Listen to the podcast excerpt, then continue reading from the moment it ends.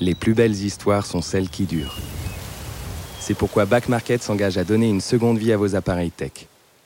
Smartphones, ordinateurs, tablettes, revendez ceux que vous n'utilisez plus et donnez-leur une chance de prolonger leur histoire.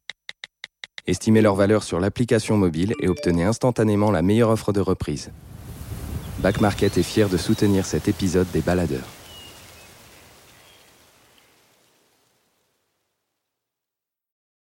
Les baladeurs, une série audio Les Others. Des balades, des aventures, des aventures, des mésaventures en pleine nature. Prêt pour le départ? Prêt? C'est parti.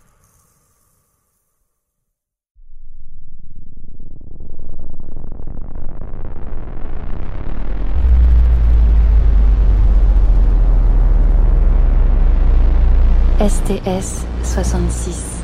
Équipage 5 hommes, une femme. Lancement novembre 94 en Floride. Pas de tir 39B.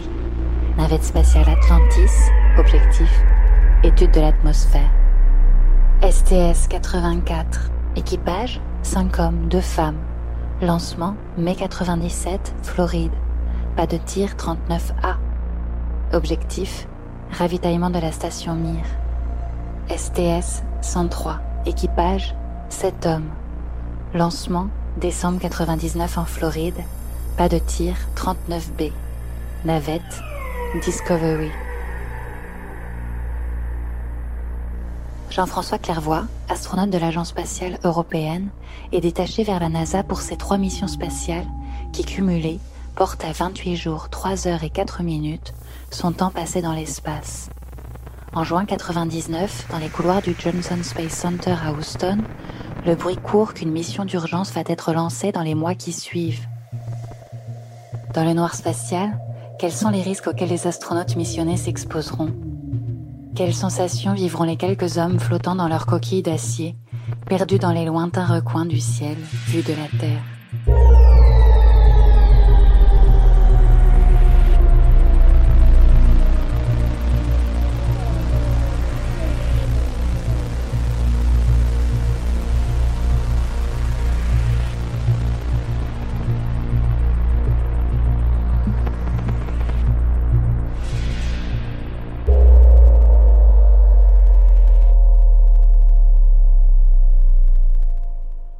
Moi, gamin, je rêvais d'aller dans l'espace, mais sans jamais penser en faire un métier, un lieu de travail, mais pour le fun. Et c'est quand j'ai fait des études d'ingénieur euh, pendant mes classes prépa, comme j'étais fanat de modèles télécommandés d'avions que je faisais, que je pratiquais pendant mon adolescence, je voulais devenir télécommandeur de sondes interplanétaires. Vous savez, ces machines euh, qu'on envoie explorer Jupiter, Saturne, euh, à des centaines de millions, voire milliards de kilomètres. Et je voulais travailler dans les équipes qui conçoivent ces machines, puis après, une fois lancées, les télécommandes à distance. Voilà, c'est vraiment ça que je voulais faire. C'est ce que j'ai commencé à faire. J'ai travaillé sur la, le projet euh, Vega, une sonde franco-russe d'étude de la comète de Halley et de la planète Vénus. Et puis, comme je devais être un peu aventurier sur les bords, euh, un an après être entré dans la vie active, quand le CNES a lancé sa deuxième sélection d'astronautes, euh, je me suis dit mais c'est pour moi. Voilà puis ils m'ont pris voilà et ça fait 33 ans et demi. Et c'est le record absolu en Europe. Et peut-être même dans le monde il faut que je vois avec euh, John Young. J'ai été sélectionné par le CNES au départ en 85, puis sept ans plus tard, j'ai rejoint le corps des astronautes actifs de l'ESA, l'Agence spatiale européenne, qui réunit les efforts de plusieurs pays en Europe, d'une 22 pays, dont 10 pour le vol habité, qui m'a envoyé aussitôt en détachement à la NASA pour rejoindre le 14e groupe d'astronautes NASA. C'est la NASA qui m'a entraîné, qualifié, affecté en vol les trois fois. Et la façon dont j'ai appris l'affectation à mon troisième vol était un peu, un peu bouleversante au départ parce que je suis convoqué dans le bureau du chef avec Scott Kelly, un collègue qui était dans mon bureau et on se connaissait bien et puis on faisait des vols en T38 ensemble et puis le chef des astronautes qui me connaît bien parce que c'était le commandant de bord de mon deuxième vol, qui a consisté à aller ravitailler la station russe Mir. Il me dit voilà Jean-François Scott, je vous convoque parce qu'on a reçu un Hermis.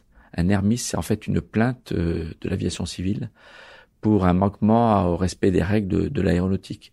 Sorti d'un couloir aérien, ne pas avoir tenu une altitude, ou enfin. Et alors, on se il me dit, oui, vous êtes, euh, vous êtes bien venu de Floride euh, il y a deux semaines à telle date, euh, oui. vous êtes bien passé par tel endroit, oui. Ben voilà, on a reçu une plainte et vous avez violé un couloir aérien, une altitude. Alors moi, je commençais à, à blêmir intérieurement, à peut-être pas à trembler. Et puis je vois Scott qui reste impassible et qui qui a l'air sérieux. Nous étions quatre dans cette salle. Le chef des astronautes, deux copains astronautes qui avaient volé ensemble récemment sur un avion de chasse pour une liaison entre la Floride et le Texas, parce que c'est en Floride qu'on décolle et c'est au Texas qu'on s'entraîne. Donc on a des liaisons professionnelles régulièrement. On les fait avec un petit avion de chasse bi supersonique biréacteur et, et Kurt Brown en charge de la sécurité des vols au sein du bureau des astronautes. Donc c'était normal qu'il soit présent. Et puis petit à petit dans la discussion, je les vois incapables de retenir un léger sourire, un, léger, un léger rictus. Et puis d'un seul coup, euh, le, le, chef du bureau éclate de rire en disant mais non c'est une blague voilà on va annoncer demain la composition de l'équipage d'une mission de réparation du télescope spatial Hubble qui n'était pas prévue c'est juste qu'il est, il est tombé en panne et il faut le réparer, sinon c'est des milliers de personnes dans le monde qui sont au chômage technique puisque les données sont pas. Et comme tu es spécialiste du pilotage du bras robotique, bien que ce soit pas à ton tour de revoler à nouveau dans l'espace, on a besoin de tes qualifications. Donc voilà, tu vas faire partie de l'équipage et waouh, alors là c'est c'est c'est super et on est super heureux et on attend impatiemment de pouvoir le dire aux voisins, à la famille et et on a eu dès le lendemain notre première réunion de tout l'équipage pour euh, discuter un peu de ce qui allait se passer, puisque on a été affecté seulement six mois avant le décollage. Alors d'habitude, l'entraînement pour une, une, mission en navette spatiale, c'est typiquement dix mois au plus court, un an euh, en moyenne. Là, on avait que six mois. Donc, euh, il fallait des gens qualifiés. Et nous totalisions à nous sept 18 vols spatiaux. Sans compter Scott Kelly, pour lequel cela allait être son premier vol. Donc c'est une équipe d'hommes, euh, pas de femmes. Dans mes deux vols précédents, il y avait des femmes. Toutes les trois s'appelaient Hélène d'ailleurs. Pas d'expérience secondaire pendant le vol, pas d'expérience médicale, juste focalisé sur une mission, réparer le télescope spatial Hubble qui était en mode survie. Et on m'a dit d'ailleurs, euh, on ne sait pas te dire dans quelle orientation sera le télescope. Contrairement aux missions précédentes, euh, comme il est en mode survie, il est grossièrement pointé vers le Soleil, il tourne sur lui-même. Donc tu vas le trouver dans une orientation aléatoire, en train de tourner probablement sur lui-même. Donc il faudra faire ce qu'on appelle du tracking and capture, c'est un terme anglais pour dire du vol en patrouille serrée entre le bras robotique dont j'allais avoir la charge pour capturer le télescope. Donc d'habitude les objets qu'on rejoint dans l'espace sont coopératifs. Ils se mettent dans une orientation stable, précise, qui facilite la capture euh, pour l'installer dans la soute euh, pour le travail. Voilà, donc quand on apprend l'affectation à une mission spatiale, euh, c'est très très fort. On sait qu'on peut à tout moment être affecté à une mission, mais là je m'y attendais pas du tout, c'était pas à mon tour. Et euh, quelques mois auparavant, euh, on sentait venir au sein du bureau qu'un équipage allait être nommé à une mission qui allait être rajoutée parce que le télescope commençait à perdre les gyroscopes un par un. Les gyroscopes sont des petits équipements, comme des toupies qui tournent à très grande vitesse. Et c'est un équipement qui a un rôle fondamental dans la stabilité de l'orientation d'un satellite. Et dans le cas du télescope spatial Hubble, ils sont extrêmement fins. Et si le télescope, le télescope en possède 6, il en a besoin de 3 minimum pour fonctionner. Et lorsque le troisième est tombé en panne, en mars 1999, la NASA s'est dit on peut pas se permettre d'attendre qu'un quatrième tombe en panne pour aller fixer ce problème. Donc on va nommer un équipage, on, va les entraîner le plus vite possible, si possible en six mois, pour être prêt à décoller à, l'automne, en espérant qu'un qu'un nouveau gyroscope tombe pas en panne. Et il se trouve que pour plusieurs raisons, à la fois techniques, programmatiques, météo, notre vol a été retardé. Entre-temps, le quatrième gyroscope, un quatrième gyroscope est tombé en panne et quand nous sommes partis, il était en mode survie. Puis nous nous sommes entraînés six mois et la veille du décollage, le patron de la NASA nous rend visite dans les quartiers de quarantaine en Floride, euh, les mêmes quartiers de quarantaine utilisés à l'époque de Gemini, euh, Apollo. Euh, et le patron de la NASA nous rend visite en nous disant, écoutez, on vient de planter une sonde martienne pour des erreurs bêtes d'unité, euh, je crois. Et, je compte sur vous pour redorer le blason de la NASA et réparer ce télescope. Et vous, monsieur Clairvoy, n'oubliez pas que vous aurez 6 milliards de dollars entre les mains quand vous aurez la charge de capturer le télescope.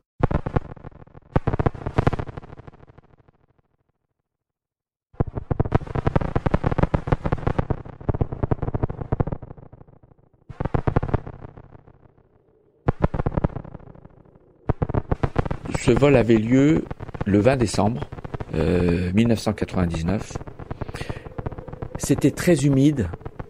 Le vent décollait des plaques de givre qui se formaient sur euh, les, les, tuyauteries qui alimentent la navette. Il n'y a pas de givre sur le vaisseau spatial lui-même, mais les tuyaux qui alimentent notre vaisseau en oxygène hydrogène liquide, c'est des tuyaux qui font plus de 30-50 cm de diamètre et le liquide circule dedans à moins de 100 degrés. Donc il y a du givre qui s'accumule et le vent le soulève. Donc ça faisait comme une tempête de neige autour du vaisseau, éclairé par des phares au xénon extrêmement puissants. On a eu en fait 13 euh, dates de décollage qui étaient en fait repoussées pour des raisons techniques diverses.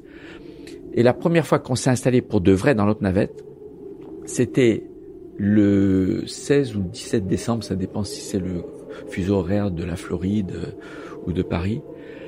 Et c'était Armageddon. Vraiment, on arrive vers le pas de tir, on mais on décollera jamais avec cette tempête de neige.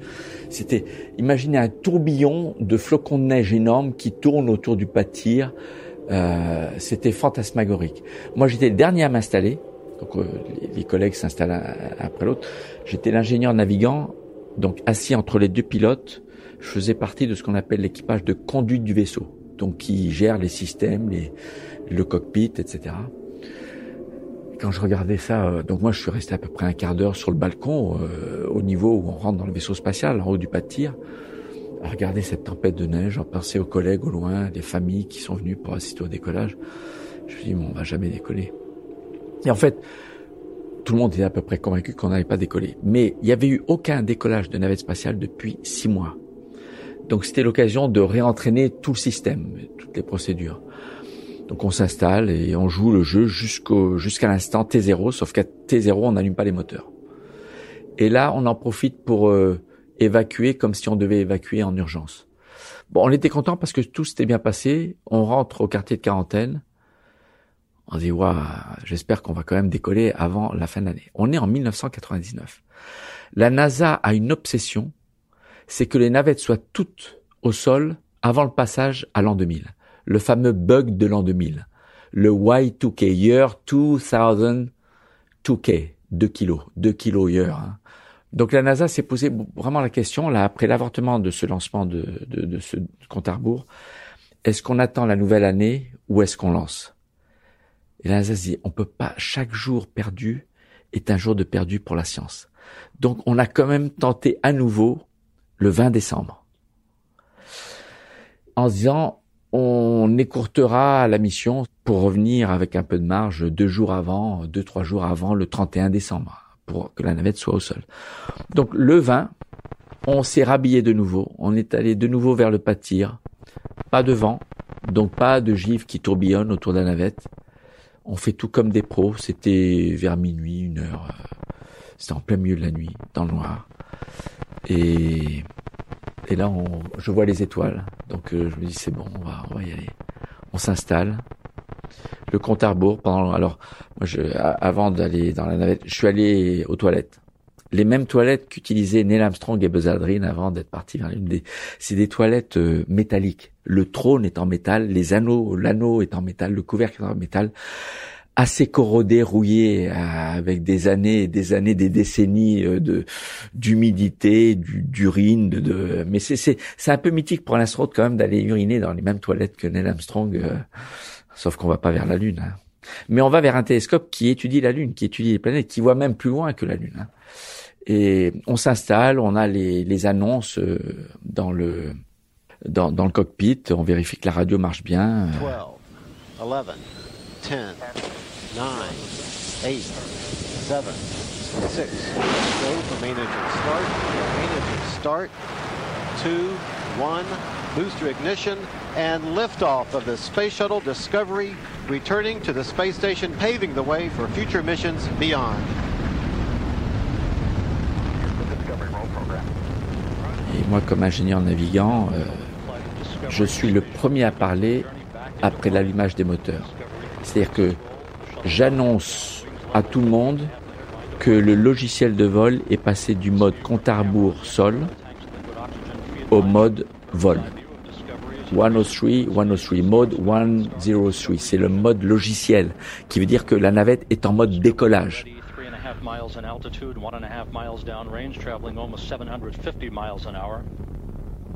Everything looking good on the bird. 57 seconds into the flight. Et d'ailleurs, euh, c'est moi qui est la deuxième fois qui reprend la parole en annonçant LVLH, qui veut dire local vertical, local horizontal.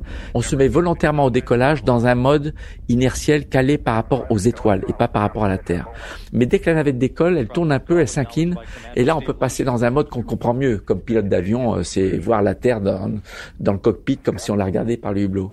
Je demande aux deux pilotes de confirmer que leur horizon artificiel à chacun est passé en mode LVLH, ils le confirment et tout est parti, tout est bon et on est parti pour l'espace.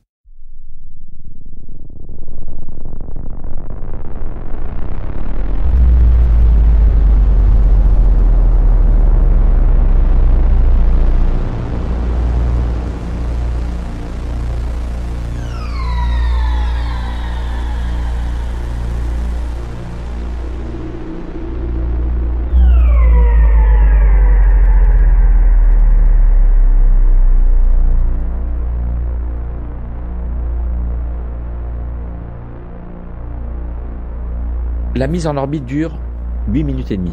En 8 minutes et 32 secondes, on passe de zéro assis sur le pâtir, assis, je dirais même couché. On est assis comme dans un siège d'avion, sauf que l'avion il a vers le haut, donc on repose sur notre dos. À la mise en orbite en 8 minutes et demie. Donc, on décolle verticalement, et le but de la navette, comme de toute fusée d'ailleurs, Ariane, euh, Soyuz, etc., c'est de vite traverser l'atmosphère. Au bout d'une minute, on est à la vitesse du son. Au bout de deux minutes, on est verticalement à cinq fois la vitesse du son. Au bout de deux minutes, on est à plus de 50 km euh, d'altitude, on est au-dessus de l'atmosphère. Donc on incline la trajectoire à l'horizontale. Quand on a atteint à peu près cinq fois la vitesse du son, les propulseurs à poudre sont vides. On, les sépare. Ça fait deux gros, ça fait un gros, une grosse explosion dans la cabine. On entend un mais très fort. Et on voit un gros flash lumineux ce sont les systèmes pyrotechniques qui écartent les propulseurs à pour pas qu'ils nous gênent. Et on continue, nous, avion spatial, attaché à son gros réservoir, trois fois plus gros que, l'avion spatial. Mais c'est l'avion spatial qui porte les moteurs qui poussent avec cet oxygène hydrogène liquide à raison d'une tonne par seconde. Et la propulsion à poudre, c'est environ 10 tonnes par seconde. 10 tonnes de carburant par seconde. Et là, on accélère jusqu'à atteindre la vitesse horizontale de 28 000 km par heure. Au bout de 8 minutes et demie, on est à 28 000 km par heure, c'est 25 fois la vitesse du son, c'est à peu près 20 fois plus rapide qu'une balle de fusil de chasse. Une balle de fusil de chasse, ça va vite, quoi. Comme la poussée reste la même, mais que la masse diminue très vite, le nombre de G, c'est-à-dire la sensation d'écrasement qu'on a, c'est le rapport entre la poussée divisée par la masse. La poussée reste la même, mais au dénominateur de la fraction, la masse diminue.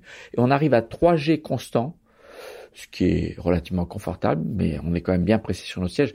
À 3G, c'est pas facile de lever le bras devant vous pour aller agir sur un interrupteur. Hein. Mais bon, on y arrive. Hein. Si, on, si on veut, s'il faut, on le fait. Au bout de 8 minutes et demie, on éteint les moteurs et on passe de 3G tassé, pressé, compressé sur notre siège. Nos bras pèsent trois fois leur poids.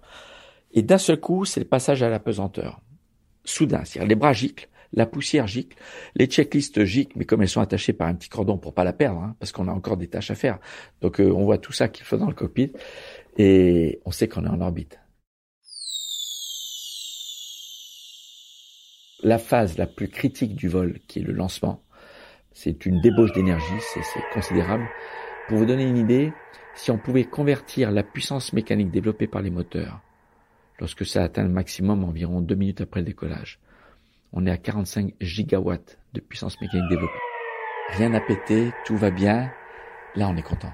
Parce qu'on sait qu'on va flotter indéfiniment jusqu'à ce qu'on fasse quelque chose pour revenir. Et nous sommes sur une trajectoire qui vous nous amener à rejoindre le télescope spatial Hubble deux jours plus tard.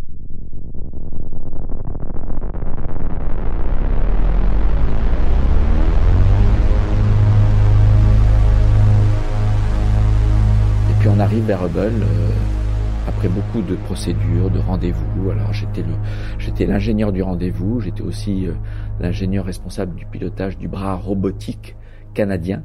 Donc un Français qui pilote un bras canadien dans une navette américaine pour rejoindre un télescope euh, européano-américain, parce que souvent on pense que le télescope spatial Hubble est américain. Non, non, c'est un projet conjoint avec l'agence spatiale européenne. Et je me souviens, le commandant de bord, c'était son sixième vol. Il arrive vers Hubble. Waouh, c'est gros. Moi, je venais du vol précédent vers Mir, la station Mir, qui était 5-10 fois plus, plus grande que le télescope Hubble. C'était un truc qui faisait 120 tonnes, 25 euh, mètres de large, euh, de haut, euh, avec plein de modules. Hubble, c'est 11 tonnes, une dizaine de mètres de long. C'est un gros tube, hein, c'est un télescope, 5 mètres de large. Et, et très très beau d'ailleurs. La navette spatiale n'a pas le moyen d'éclairer le vaisseau qu'elle va rejoindre, à moins d'être à 10 mètres. Donc on ne voit notre cible que lorsqu'elle est éclairée par le soleil. C'est pour ça que le rendez-vous est calculé. On attend que le vaisseau, qui est même peut-être à 100 km, hein, euh, très loin, éclairé par le soleil, on le voit comme une étoile. Et nos senseurs stellaires étudient sa direction par rapport aux axes de notre vaisseau pour savoir comment agir sur nos moteurs pour le rejoindre on s'approche à une distance suffisamment faible pour ne voir plus qu'un point, on commence à deviner une structure métallique, comme un papillon. Parce que les panneaux solaires, ils sont soit bleu irisé du côté éclairé par le soleil, soit en or luminescent du côté opposé. Et c'est très beau, c'est vraiment un bijou, c'est un, c'est un, c'est une merveille euh, inventée par l'homme. Hein et on l'aime notre télescope. On nous a éduqués sur euh, ce à quoi il sert. On n'est pas juste plombier, électricien, informaticien. On est éduqué à, à s'approprier la raison d'être, le sens de l'existence de ce télescope. Quand vous mettez un télescope au-delà de l'atmosphère, il voit des choses qu'on ne peut pas voir et qu'on ne verra jamais depuis le sol terrestre, parce que l'atmosphère bloque certains types de signaux émis par les étoiles et les galaxies. Donc l'atmosphère sert de, filtre dans certaines bandes de fréquences. le deuxième avantage, c'est comme il n'est pas lié à la Terre, on peut le laisser pointer capot ouvert pendant des dizaines, voire centaines d'heures d'affilée, alors qu'un télescope qui est fixé sur Terre, il tourne avec la Terre et régulièrement il passe du côté jour, faut fermer le couvercle. Mais là, en pouvant rester des jours et des jours en exposition longue, pour ceux qui font de la photographie, hein, vous comprendrez que le problème de l'exposition, c'est qu'il ne faut pas avoir de lumière, de lumière parasite. Mais avec son pointage extrêmement fin, quand il marche, on découvre dans des zones du ciel où depuis le sol on voyait rien, on découvre que c'est bourré de galaxies. Et donc, euh, grâce à Hubble, on sait que dans l'univers, il y a plusieurs ordres de grandeur deux fois de galaxies que ce qu'on pensait auparavant. Auparavant, on pensait à quelques millions peut-être. Dans l'univers visible, qui constitue à peu près 4% de notre univers, on ne voit, on est capable de voir, de percevoir des signaux que de 4% de la matière, qui, de l'énergie qui constitue notre univers. Dans ces 4%, on sait maintenant qu'il y a de l'ordre de 200 milliards de galaxies. Et chaque galaxie, c'est 100 à 200 milliards d'étoiles. Donc ça fait 40 000 milliards de milliards d'étoiles dans notre univers observable grâce à Hubble. Il a contribué à affiner l'âge de l'univers à 13,8 milliards d'années. Et puis, euh, il a contribué aussi à démontrer l'existence des trous noirs. Donc, euh, ce télescope, on sait que c'est quand même un, objet de la science euh, important. Et, et, et, je sais que quand je mourrai sur mon lit de mort, je, je me dirais, j'y étais. J'ai servi la science avec un grand S en réparant ce télescope qui fonctionne encore aujourd'hui, presque 20 ans après notre mission de réparation. Et je pense qu'on va parler encore de tout ce qui nous a apporté de connaissances, de, de l'univers et d'où l'on est, où l'on est, où l'on va, d'où l'on vient et pourquoi et, et, comment ça se forme. Est-ce que la vie existe ailleurs? Tout ça, Hubble a contribué à soulever toutes ces questions.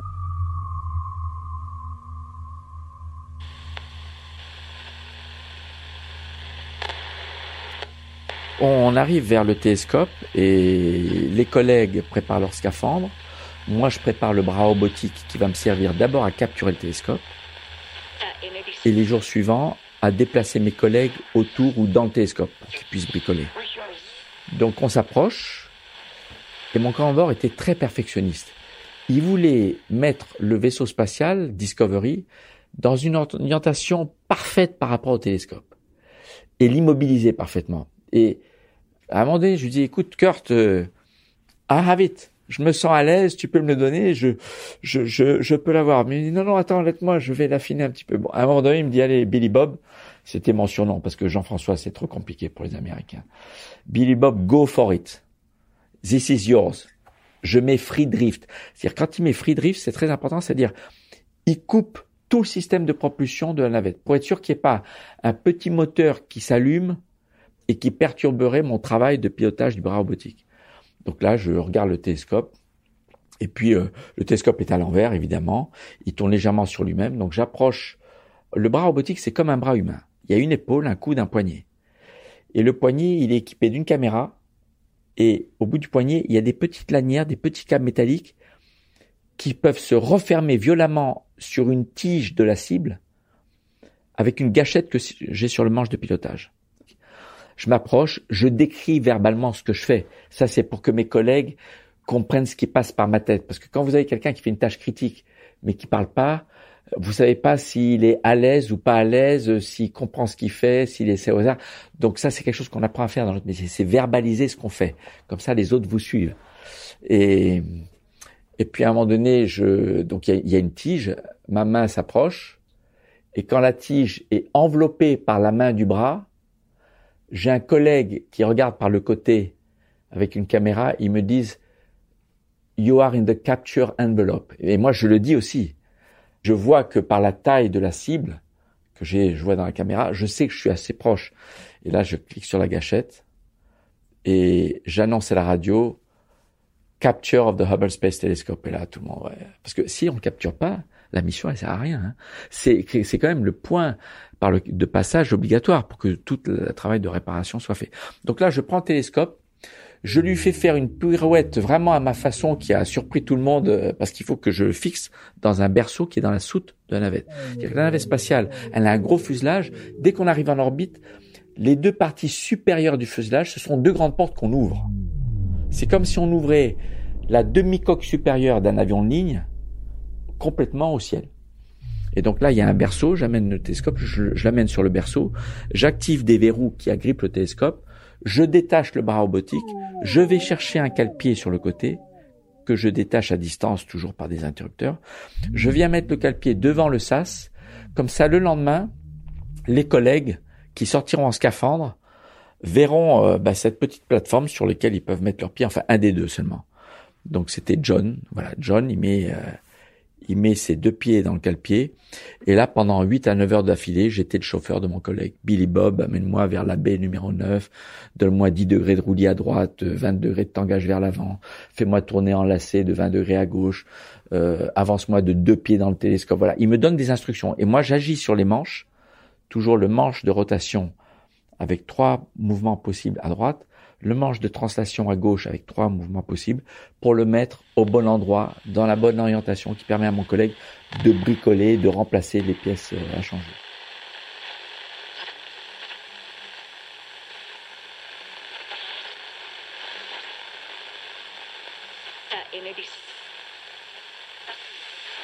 La difficulté, c'est que le scaphandre et les sorties dans l'espace sont conçus pour durer au maximum 6 heures. Le scaphandre, c'est comme une enveloppe étanche, mais équipé de tous les systèmes identiques à ceux qu'il y a dans un vaisseau spatial. Le scaphandre spatial, c'est vraiment un mini vaisseau à lui tout seul, sauf qu'il a la forme d'un corps humain. Mais il y a le système de pressurisation intégré, de gestion de la température, de l'humidité, de l'oxygène, d'absorption du gaz carbonique, euh, de télécommunication, de génération électrique, euh, Il y a, il y a toutes sortes d'outils aussi, l'éclairage, les appareils photo. Euh, c'est normalement 6 heures. Et si on va au-delà de 6 heures, on entame la fatigue déjà forte du collègue, de, de l'homme qui est dedans, ou de la femme, mais on entame aussi les ressources, on s'approche des limites en oxygène, en batterie électrique et en cartouche chimique d'absorption du gaz carbonique, parce que le gars, le gars qui est dedans, il respire dans une enveloppe étanche, donc il, il produit du gaz carbonique, donc il faut l'absorber régulièrement. Et la sortie, la première sortie, on a battu le record de durée absolue dans l'histoire des vols habités depuis Gagarine, depuis Leonov, le premier, c'est 8h30. Le télescope, tant qu'il n'a pas les portes fermées, il est soumis à un risque énorme d'impact de euh, météorites, d'éclairage du soleil, et il est mort. Donc euh, le challenge, c'était fermer les portes. Parce que ce télescope, euh, il a toujours le même côté exposé au soleil dans son orientation, et toujours le même côté exposé à l'ombre. Donc à force, il y a eu des déformations mécaniques de la structure du télescope, et entre, entre autres, les portes se sont gondolées. Donc, pour les fermer, il positionne en haut le coin des portes, momentanément, mais au moment où il serré en bas les, les fixations, pop, les deux points hauts des deux portes euh, sautaient. On a mis euh, presque deux heures juste à pouvoir fermer les portes. Donc je peux vous dire, quand on dépasse de 6 heures, 6 heures et demie, dans le cockpit, on discute entre nous. Qu'est-ce qu'on fait? On les fait rentrer ou pas? Non, il semble que leurs réserves soient, soient bonnes. Donc 6h30, 7h, 7h30. Le, le record absolu a été battu parce que euh, on s'est entêté à, à garder nos collègues dehors jusqu'à ce que la, les portes du télescope soient fermées et verrouillées. Et on a fait 8h30. La, le jour suivant, c'était 8h20. Et la troisième sortie a duré 8h11.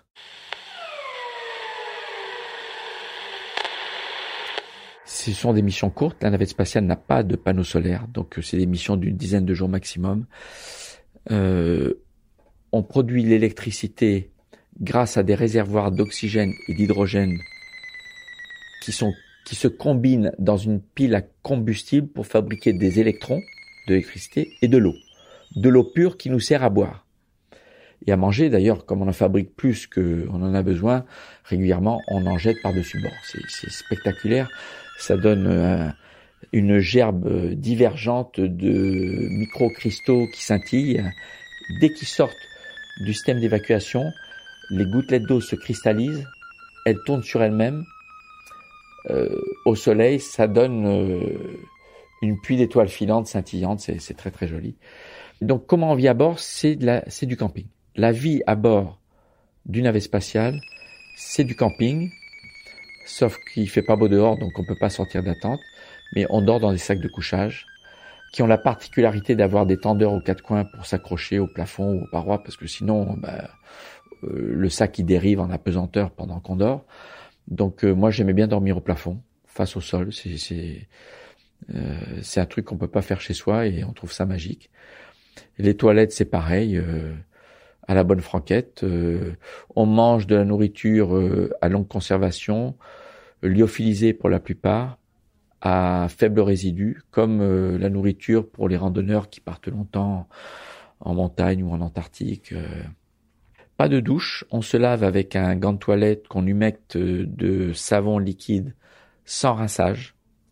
Donc quand on dit sans rinçage, on dit mais où va la saleté? En fait, c'est quand on s'essuie avec la serviette, hein, ça part. Mais on se sent propre. Vous savez, il y a un Russe, il est resté 14 mois sans redescendre. Et il se sentait propre au quotidien. Il est revenu, il était en bonne santé. Donc, euh, vous voyez, on peut vivre sans prendre de douche, mais ça ne veut pas dire sans se laver. Hein. Donc, euh, on vit sur un rythme de 24 heures. 8 heures de sommeil sont programmées dans le plan de vol. On a un plan de vol. Le plan de vol, c'est un peu une feuille de route. C'est un, un emploi du temps euh, avec une résolution quasiment à la minute près qui dit qui fait quoi quand et comment. Donc qui a chacun a une colonne. Chaque astronaute dans le plan de vol a une colonne qui le concerne que lui. Et dans cette colonne, en fonction du temps, on lui dit ce qu'il fait et quelle checklist et quelle page dans la checklist ou quel, quel chapitre de la checklist correspond à cette tâche qu'il doit faire là à ce moment-là. Et on a 8 heures de sommeil prévues, on a euh, en gros une heure le matin entre le réveil et le début du travail, et pareil le soir entre la fin du travail et le coucher, pour faire nos toilettes, prendre le petit déjeuner ou dîner le soir, et puis euh, ranger son sac de couchage ou le déployer le soir. On, on a donc à peu près deux heures, deux heures et demie de temps libre le matin, mais pour faire quand même ce qu'il faut faire pour euh, ranger et pour regarder la Terre. Alors, comme regarder la Terre, c'est l'activité préférée de tous les astronautes, on s'en lasse pas. On prend sur le sommeil. Moi, j'ai dû dormir entre 5 et 6 heures en moyenne par jour, mais jamais plus. Et sur une, une dizaine de jours, si on est en forme, euh, bien reposé au départ, ça va. Alors que dans les vols de très longue durée, euh, il faut qu'ils dorment leurs 8 heures, sinon ils se fatiguent et au bout de 6 mois, c'est dur. On éteint d'ailleurs toutes les lumières. Comme ça, le sol qui voit la position des interrupteurs, ah bah tiens, ils ont éteint la lumière là, là, ah bah ils sont dans le noir, ah bah oui, c'est l'heure du coucher, ils sont allés se coucher. Puis en fait, on n'est pas couché. On est devant les hublots de la navette, on prend des photos, on se prend en photo, on prend en photo nos objets perso pour ramener des souvenirs, on écoute de la musique et, et, puis euh, on regarde la Terre. Surtout que de l'altitude de Hubble, qui est la plus haute altitude de tous les vols habités, sauf ceux des vols Apollo qui sont allés mille fois plus loin vers la Lune, 400 000 kilomètres. Mais la station spatiale, elle est entre 350 et 400 kilomètres. Hubble, il est à plus de 600 kilomètres. Et alors la Terre, c'est magnifique parce que le champ de vue porte à 2500 kilomètres à la ronde. Le contenu du champ de vue change très vite. Et en plus, c'est très beau. Donc c'est très émouvant. Et, et comme tout ça, c'est sur un fond noir, vide à l'infini, parce qu'on voit pas les étoiles. Quand vous regardez dehors par le hublot, vous voyez zéro étoile. Il y a la Terre, la Lune, le Soleil et rien d'autre. Parce que l'œil n'est pas assez adapté à l'obscurité pour voir les étoiles. Donc pour voir les étoiles, faut penser à être dans une orientation telle qu'aucune lumière du Soleil et de la Terre ne vienne frapper l'un quelconque des dix hublots du cockpit. Quand on est à 28 000 km par heure, on fait le tour de la Terre en une heure et demie c'est-à-dire qu'on fait 16 tours du monde par jour. C'est-à-dire pendant 45 minutes, vous survolez le côté de la Terre éclairé par le soleil, et pendant 45 minutes, vous survolez le côté de la Terre où il fait nuit. Donc on voit le soleil se lever ou se coucher 32 fois par jour. Toutes les, 30, toutes les 45 minutes. Si en plus vous êtes sur une orbite très inclinée par rapport à l'équateur, c'était pas le cas de la mission Hubble, mais c'était le cas de mon premier vol, eh bien vous changez de saison visuellement toutes les 45 minutes puisque vous changez d'hémisphère.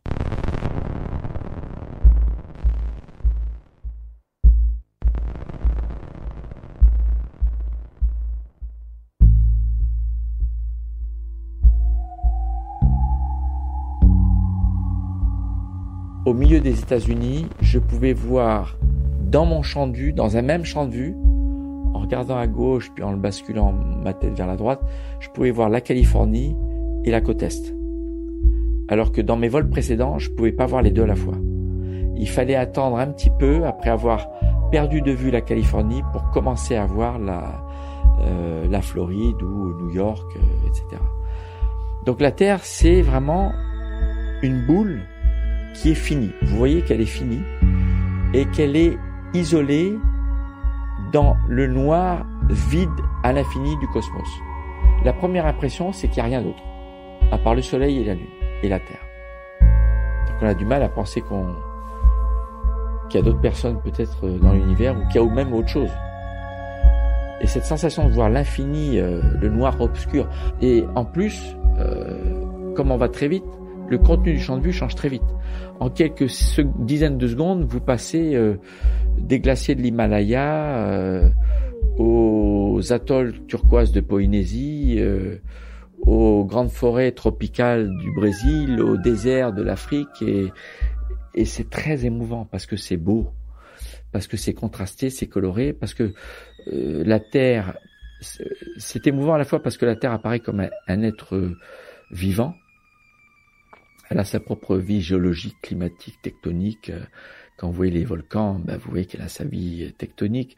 Quand vous voyez des impacts de cratères datant d'il y a des centaines de millions d'années, vous voyez qu'elle a une vie cosmique, elle est, elle, a, elle a une vie dans le cosmos où elle est soumise parfois à des impacts d'astéroïdes. Quand vous voyez des ouragans, ben, vous voyez qu'elle a sa propre vie climatique. Donc, euh, on a conscience qu'elle nous survivra. C'est pour ça que moi, j'aime pas dire que la Terre est fragile. C'est nous qui sommes fragiles. C'est le vivant qu'elle abrite en ce moment qui est fragile. Et c'est d'autant plus flagrant quand on regarde l'atmosphère, non pas verticalement, comme nous on a l'habitude de la regarder. L'atmosphère, c'est ce qui émet le bleu hein, du ciel. Mais quand on regarde à l'horizon on voit la Terre, et puis quand vous levez le regard, euh, à un moment donné, vous voyez plus la Terre, vous voyez le cosmos. Et donc l'atmosphère, vous la voyez sur le côté, sur sa tranche, à 2500 km à peu près de distance de notre vaisseau. Voilà, donc on voit une calotte de Terre d'environ 2500 km à la ronde, et ce qui couvre la Terre à l'horizon, c'est la couche d'atmosphère. Et à l'échelle de la planète, vous vous rendez compte que c'est extrêmement mince.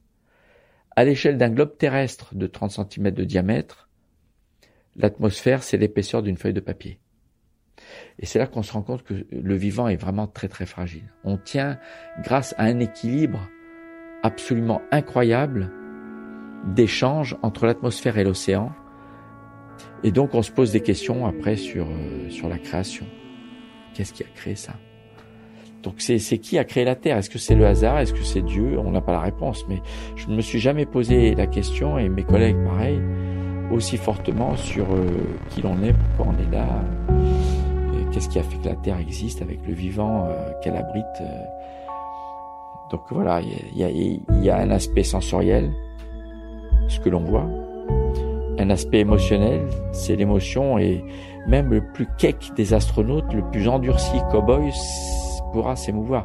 On se touche, on se pince en se disant, tu te rends compte, on est là en vrai, c'est pas un rêve, on est là et on vit ce spectacle extraordinaire du vivant et, de, la puissance climatique de, de la Terre. Euh, quand vous survolez de nuit les zones euh, de tempête avec des orages qui sont éclairés de l'intérieur par les éclairs, les aurores polaires, les éclairs qui éclairent les, qui illumine les masses de nuages sur des centaines de kilomètres à la ronde, de masses de nuages à ce masse. Et c'est vivant, c'est très très beau, c'est très émouvant, et on s'en lasse pas.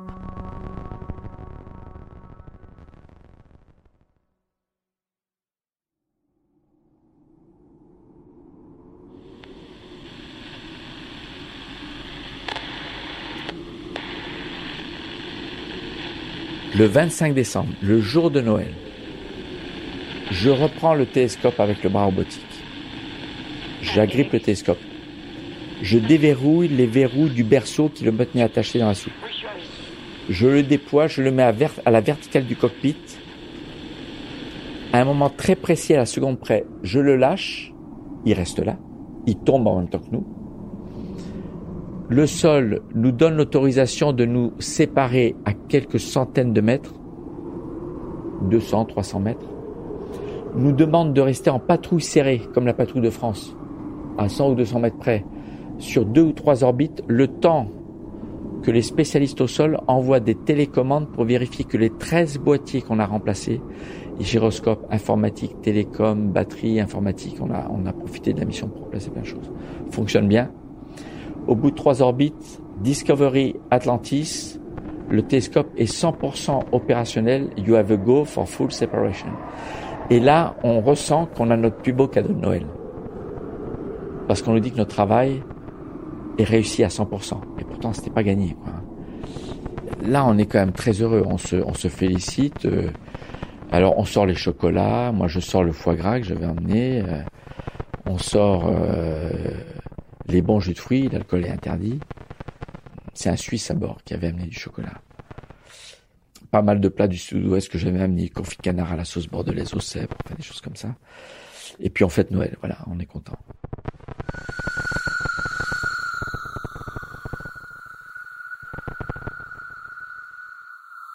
Comment on fait pour revenir?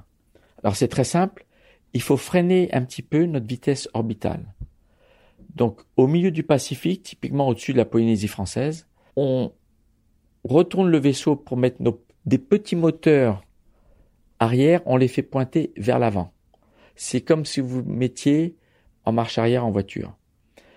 On allume des petits moteurs quelques minutes, 4-5 minutes, et au lieu d'être à 28 000 km heure, on n'est plus qu'à 27 700 km heure. On se place ainsi sur une trajectoire légèrement plus inclinée vers le bas qui fait qu'elle intersecte la Terre. Donc en freinant un petit peu au milieu du Pacifique, on se retrouve à toucher l'atmosphère au-dessus de la Californie une demi-heure plus tard.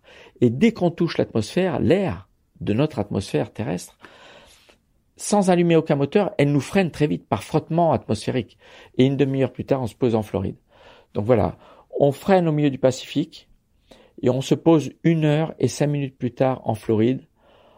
Et cette heure et cinq minutes se composent pour moitié d'une chute libre qui nous fait perdre beaucoup d'altitude jusqu'à toucher l'atmosphère à environ 100 km d'altitude, on commence à toucher l'atmosphère. On appelle ça le entry interface, 400 000 pieds. Et la navette, ça n'est qu'un planeur. Donc on, a, on rallume plus aucun moteur après avoir freiné l'orbite. Dès qu'on touche l'atmosphère, comme on est freiné, on commence à ressentir à nouveau notre poids et on se sent peser très très lourd. On a l'impression qu'on est fabriqué en plomb. On se sent peser une fois et demie à deux fois notre poids normal. Donc euh, c'est c'est très bizarre. Si on tourne la tête, euh, ça fait, on a l'impression que le monde autour de nous bascule parce que l'oreille interne est décalibrée, elle a perdu son fonctionnement normal. On arrive sur la piste à une vitesse presque deux fois plus grande que celle d'un avion de ligne. On peut pas remettre les gaz, faut pas se louper. On se pose à 200 nœuds. Donc 200 nœuds, c'est environ 360 km heure, presque 400 km heure. Et on freine sur la piste, on déploie un parachute pour économiser les pneus Michelin. On s'arrête. Et là, on a une heure de travail au sol pour sécuriser tout notre vaisseau, permettant à d'autres personnes au sol de s'approcher. Il y a tellement de systèmes pyrotechniques, explosifs, que on doit pouvoir annoncer par la radio au sol, on a sécurisé le vaisseau, vous pouvez vous approcher, il n'y a plus aucun risque que quelque chose éclate ou s'ouvre d'un seul coup. Parce que si on peut pas ouvrir le train mécaniquement, on a des boulons explosifs qui l'éjectent. Et donc c'est seulement une heure après cette posée qu'on est tranquille. La mission est finie pour nous on donne les clés, on donne notre vaisseau au mécanicien de piste, on descend en se sentant très lourd. Bon, en général, quand on est en forme, on arrive à, marcher, mais il faut garder les yeux ouverts, sinon le risque de tomber est de 100%. Et on fait le tour de notre vaisseau en tapant dans les pneus avec nos, nos bottes. Merci Discovery, tu nous as ramené à bon port et, et et grâce à toi, on a fait une mission fantastique. On est fiers, voilà, on est très fiers pour nous, fiers d'avoir réussi une mission difficile, fiers d'avoir servi la science. Et on sait que grâce à notre mission, il y a d'autres missions qui vont avoir lieu pour encore améliorer Hubble et il y a plein de scientifiques qui vont travailler dessus. Voilà. C'est le plus beau cadeau qu'on puisse espérer dans une carrière professionnelle, c'est qu'on vous dise le jour de Noël, euh, ton engin de 6 milliards de dollars, eh bien, grâce à votre succès, à votre équipe, c'est un travail d'équipe, hein. eh bien, euh, on va continuer à, à déverrouiller les secrets euh, de l'univers.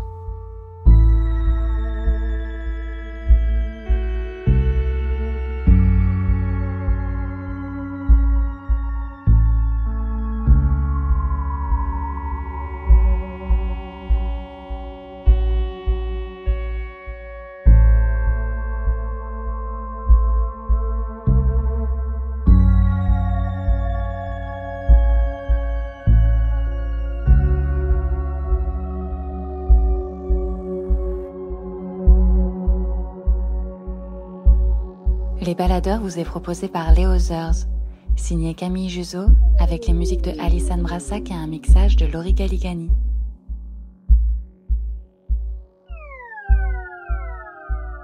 Et voilà, la saison 1 des baladeurs se termine en plein cœur de l'espace. Vous pouvez réécouter, rêver, vous propulser en apesanteur grâce aux histoires de nos baladeurs à retrouver sur vos applications de podcast. Et si le rêve est doux, décrochez-nous des étoiles.